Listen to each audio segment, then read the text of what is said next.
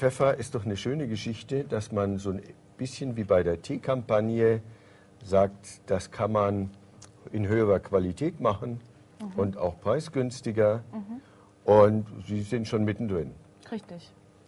Sagen Sie uns ein bisschen, wie das aussieht, die Pfefferkampagne. Okay, ja. Anja Matt ist mein Name. Pure Pepper heißt mein Unternehmen und ich äh, bin jetzt in diesem Jahr zwei Jahre alt.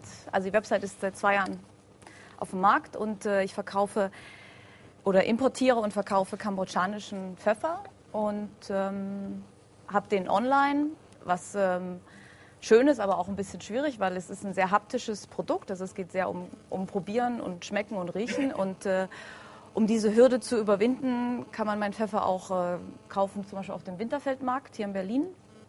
Oder auf der, ganz relativ neu bin ich in der Markthalle 9 in, äh, in Kreuzberg. Und, äh, aber auch bei Partnern von mir. Ähm, und was ich auch durchführe, oft mit, in Kooperation mit zum Beispiel Weinhändlern oder Soßenherstellern, sind halt Degustationsabende, die dann eine Mischung sind zwischen, okay, ich erzähle was zur Geschichte von Pfeffer und warum vor allen Dingen kambodschanischen Pfeffer. Ich lasse die Menschen probieren und ähm, ja, die Kombination aus Lernen und ähm, gutem, gutem Genießen von Pfeffer. Genau. Wie sind Sie auf Kambodscha gekommen? Ja, also wahrscheinlich ist das hier auch schon oft gekommen, die klassische Gründergeschichte. Ich war auf Reisen. Also ähm, klar, weil ähm, ich habe jetzt nicht nur den Globus gedreht und die Finger drauf getippt. Nee, ich war in Südostasien und äh, habe den Pfeffer gegessen. Fand das dort aber erstmal nur super sau lecker und dachte, wow, toller Pfeffer. Wirklich nicht mehr. Und bin nach Hause geflogen und äh, war hier in Berlin und hatte gerade einen Bruch in meiner Biografie und habe gedacht, okay, wie geht's weiter? Und ähm, habe mir zwei Monate Zeit gegeben, drüber nachzudenken. Und in diesen zwei Monaten wuchs sehr der Gedanke, ich möchte was Eigenes machen. Und ähm, dann kam ich auch, bin ich auch über Ihr Buch, Buch gestolpert, kann man wirklich sagen, und ähm, auch, äh, war auch bei Seminaren bei Ihnen. Und es kam so zusammen. Also ich habe dann gemerkt, mich daran erinnert, dass das mit dem Pfeffer ganz spannend war, habe sehr viel recherchiert und habe festgestellt, okay, kambodschanischen Pfeffer ist in Deutschland kein Markt. Ja? Also in Frankreich ist ein ganz anderes Thema, da kennen den sehr viele und er wird dort auch sehr breit verkauft und gegessen, aber hier nicht. Und, und ich fand das ganze Thema sehr spannend und ähm, tatsächlich ist es so mit, mit so einer Motivation von einer, von einer langen Reise, die mir auch äh, in ganz vielen Punkten sehr viel Kraft gegeben hat und sehr viele Ressourcen, sagt man dann, okay, ich probiere es. Und im Prinzip war von der Idee, bis die Website online war, waren es neun Monate. Also klassische Schwangerschaft und dann Ideenkind war das neun Kind Monate, auf der ja. Welt, genau. Ja, genau. Sie haben mir gesagt, ähm, Methode, quasi Teekampagne anwenden, ist Genau. gut, aber es hat auch Grenzen dieser Methode. Wo hat es äh, funktioniert? Was konnten Sie damit anfangen und wo sagen Sie, nee, äh, fehlt was? Also zum Beispiel ein Beispiel, was Sie ja auch haben bei der Teekampagne, ist so das Thema, okay, Größe der Verpackung, ja, um zu sagen, okay, ich habe eine große Verpackung, der Kunde braucht das Produkt nicht so oft kaufen, man spart Verpackungsmaterial und so weiter.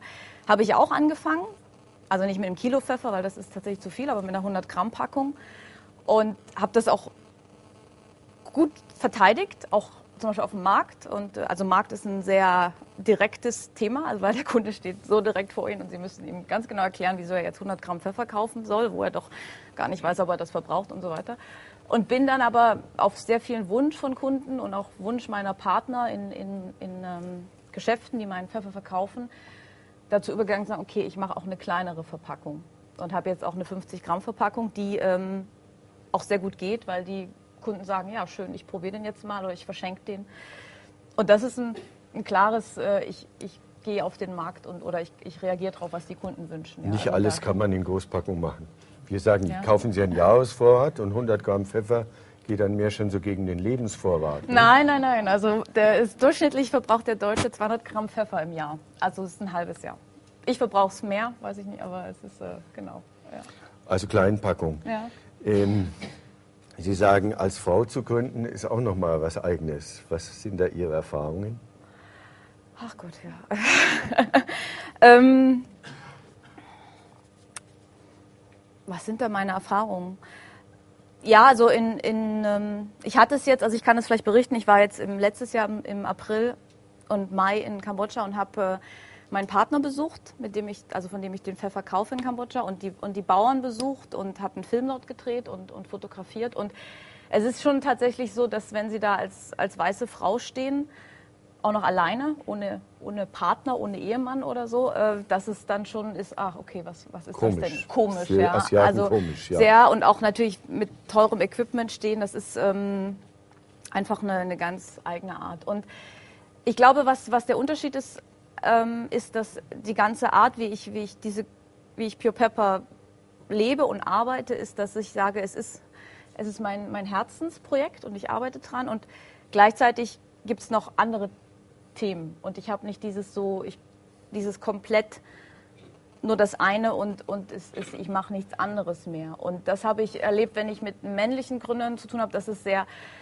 sehr stark so sehr fokussiert ist und auch manchmal sehr eng ist, auch in der, in der Kooperation. Also ich habe zum Beispiel als Beispiel, ich habe schon relativ am Anfang mich auch mit meiner Konkurrenz beschäftigt und äh, es gibt auch Gründer, die verkaufen, haben ein ähnliches Konzept wie ich, zum Beispiel mit indischem Pfeffer und habe mich mit denen zusammengesetzt und habe gesagt, schau, wir haben hier beide sehr gute Produkte, lass uns doch was zusammen machen und hat diverse so Konzepte vorgestellt und habe gemerkt, oh, da geht so gar nichts. Ja. Also die wollen, äh, nee, das ist nicht so, wollen sie nicht mit mir zusammenarbeiten und geht nicht. Und, äh, äh, und das fand ich irritierend, ja. Also auch, ähm, und ja, schade.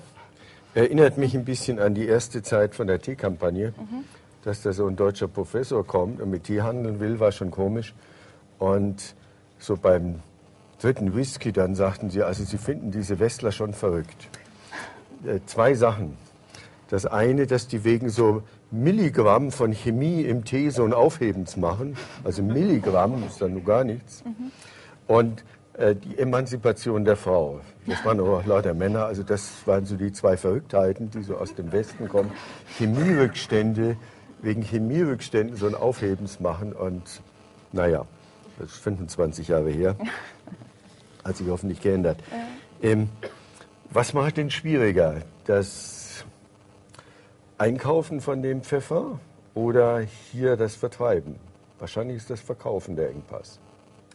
Ja, es ist, ähm, naja, sie, ich, wenn ich, wie gesagt, das gutes Beispiel ist wirklich der Markt, weil da stehe ich und dann kommen die Kunden und wer den Berliner Winterfeldmarkt kennt, der weiß, da kommen die Leute, die rundherum wohnen, da kommen norwegische und dänische Touristen und dann kommen, ja, also alle, die leben und ähm, je nachdem, wen sie da vor sich haben, müssen sie erklären, warum jetzt jemand 10 Euro für, einen- für einen Pfeffer ausgeben soll. Und dann haben sie einfach ganz verschiedene Argumente, die sie, die sie liefern Ja. müssen und ähm, äh, ja, es ist, es ist tatsächlich. Äh, es ist tatsächlich schwierig.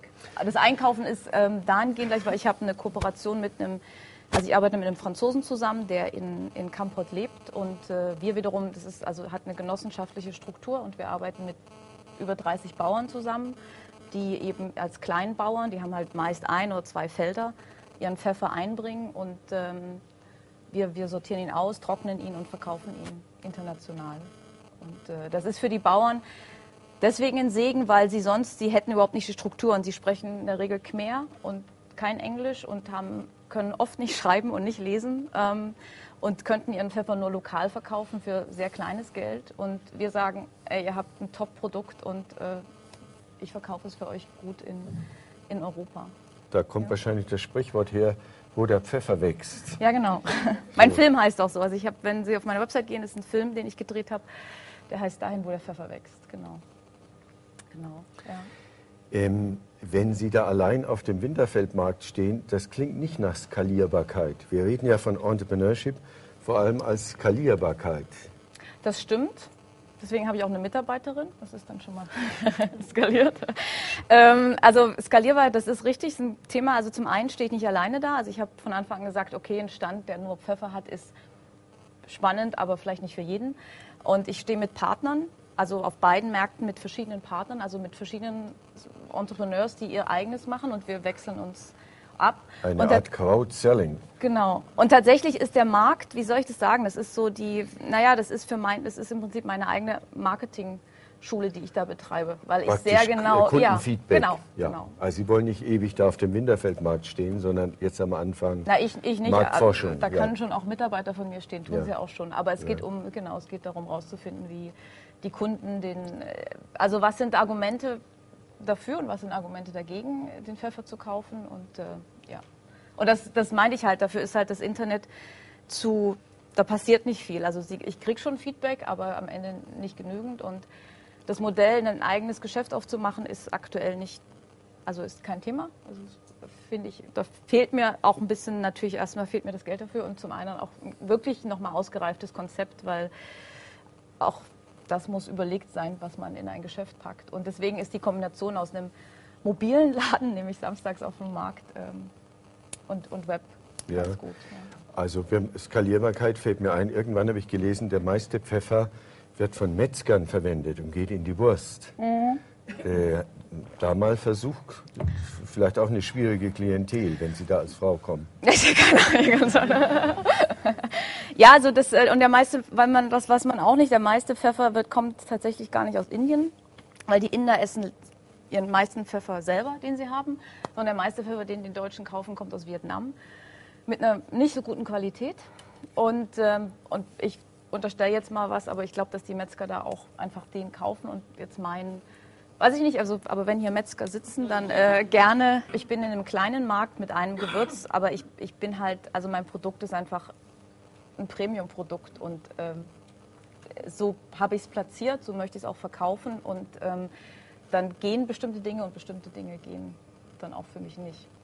Kann man. Pfeffer über eine Website verkaufen? Was sind da Ihre Erfahrungen? Mm, ja, ich, also ich denke, es kann natürlich immer besser ja, gehen. Denken, aber, aber was praktisch? Nee, ich will es erklären. Also ähm, was hilft und was mich auch unterscheidet zu meiner Konkurrenz ist, dass meine Website ist ähm, sehr persönlich. Also ich rede auf der ganzen Website nur von, von ich und nicht von wir. Also ich tue nicht vorgeben, ich habe ein fünf riesiges Team, sondern es ist eine One-Woman-Show. Es gibt ein Video von mir, man kann, es gibt die komplette Adresse von meinem Büro und ich habe auch schon Kunden gehabt, die bei mir in der Friedrichstraße in meinem Büro standen und sagen, so, jetzt hätte ich gern Pfeffer und ich so, okay, es ist, mein Lager ist nicht hier, aber ich kann schon irgendwas für Sie zaubern. Also ähm, ich versuche eben, ja, sehr, sehr transparent zu sein, sehr offen zu sein. Ich habe auf meinen Pfeffern, auf jeder Dose ist hinten drauf ein Tracking-Code und wenn Sie auf meine Website gehen, können Sie ihn eingeben und dann kriegen Sie ein Foto und eine kurze Beschreibung von der Familie, die diesen Pfeffer ge geerntet hat und von der Farm. Also ich, ich habe kein Fairtrade-Logo.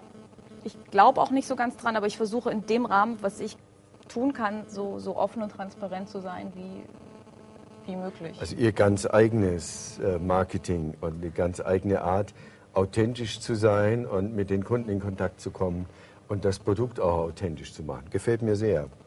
Danke dass man versucht, also äh, Sicherheit zu haben, wo das Produkt herkommt. Und ja, ähm, wie soll es weitergehen? Tatsächlich, ähm, ich habe gerade vorher mit dem Kollegen im Vorhinein gesprochen. Tatsächlich ist das, also wenn, ich meine, weil er hat mich gefragt, was sind meine Erwartungen hier an das Thema hier. Also tatsächlich ist das was, wo ich gerne auch ins Gespräch komme, auch durchaus freue mich, wenn es da eine, eine, Art Coaching gibt, weil ich da ein bisschen tatsächlich überlege. Also viele sagen mir, ja, dann mach doch noch Salz und dann mach noch dies und mach noch das und mach noch das. Dann werden Sie wie jeder andere Händler, der einen Haufen Bauchladen ja, hat. Ja, genau. Und, und äh, es ist, ich bin so am Abwägen. Und ähm, also für mich ist das ein Projekt, was ich die nächsten 20 Jahre mache. Von daher kann ah, es ja. auch so wachsen, wie es wächst. Aber tatsächlich ist äh, spannend zu überlegen, was, was kann da noch werden. Und, äh, kann man davon Also wenn es ja jemand gibt, der Nein, in der Pause kann man nicht kann leben. Man nicht leben. Nee. Also zumindest jetzt nicht, sondern es ist ein bisschen, mhm. ist es mehr, äh, macht es auch Spaß? Ist es ein Stück, würden Sie es auch als Hobby tun? Ja. Mhm. Aber tatsächlich, gut, das ist, ich habe das Wort Hobby finde ich so ein bisschen ist nicht meine Konnotation dafür, aber ich, äh, es ist ein Herzensprojekt und ich äh, habe viel Geld reingesteckt also ich bin halt nicht zur Bank gegangen, sondern ja. habe mein Geld genommen, ja. und, äh, aber davon leben kann ich. Woran hängt das nicht. Herz? An den kambodschanischen Bauern oder am Pfeffer oder dass es ein eigenes Unternehmen ist? Ach, so eine Kombination, das ist ein eigenes Unternehmen. Und es ist für mich eine Übersetzung geworden zum Thema, was ist Globalisierung? Also es ist dieses, es ist für mich eine Art zu sagen, hört zu. Da auf der Welt haben Leute ein ganz tolles Produkt, was sie da haben, aber wovon wir nichts haben. Und ich bin sozusagen der Sie bringen die Globalisierung in, den, in der Art, wie sie sonst überhaupt nicht stattfindet. Ja, eine, eine es wird billig aufgekauft, die Leute wissen gar nicht, was Pfeffer bei uns kostet und können nicht lesen und schreiben, können sich auch nicht informieren. Das ist die normale Globalisierung und Sie sagen, nee, sie helfen denen sozusagen ein Stück Zugang zum Markt zu kriegen. Aber ja. das billig aufverkauft, also ich, wir zahlen das Doppelte an, was sie sonst ähm, Ja. dort kaufen würden. Und wir, bei jedem, was sie kaufen, bei jedem Kilo, was ich einkaufe, geht, gehen zwei Dollar an den Fonds, wo wir sie unterstützen für, für lokale, also Wasserbrunnen bauen und so weiter. Also es ist, ich will das nicht immer in den Vordergrund stellen, weil das Produkt selber ist super, aber ich mache es, also es ist nicht, es hat nichts, ich finde, es hat nichts Ausbeuterisches. Ja. Und dazu muss man wissen, dass diese Produkte normalerweise immer extrem preiswert dort sind und ziemlich teuer bei uns. Also man macht beiden Seiten was. Es sollen ja alle was gewinnen. Die Pflanzer dort, aber nicht nur die. Sie sollen was gewinnen und der Kunde hier auch. Also ich finde immer, Teekampagne ist ein Win-Win-Win.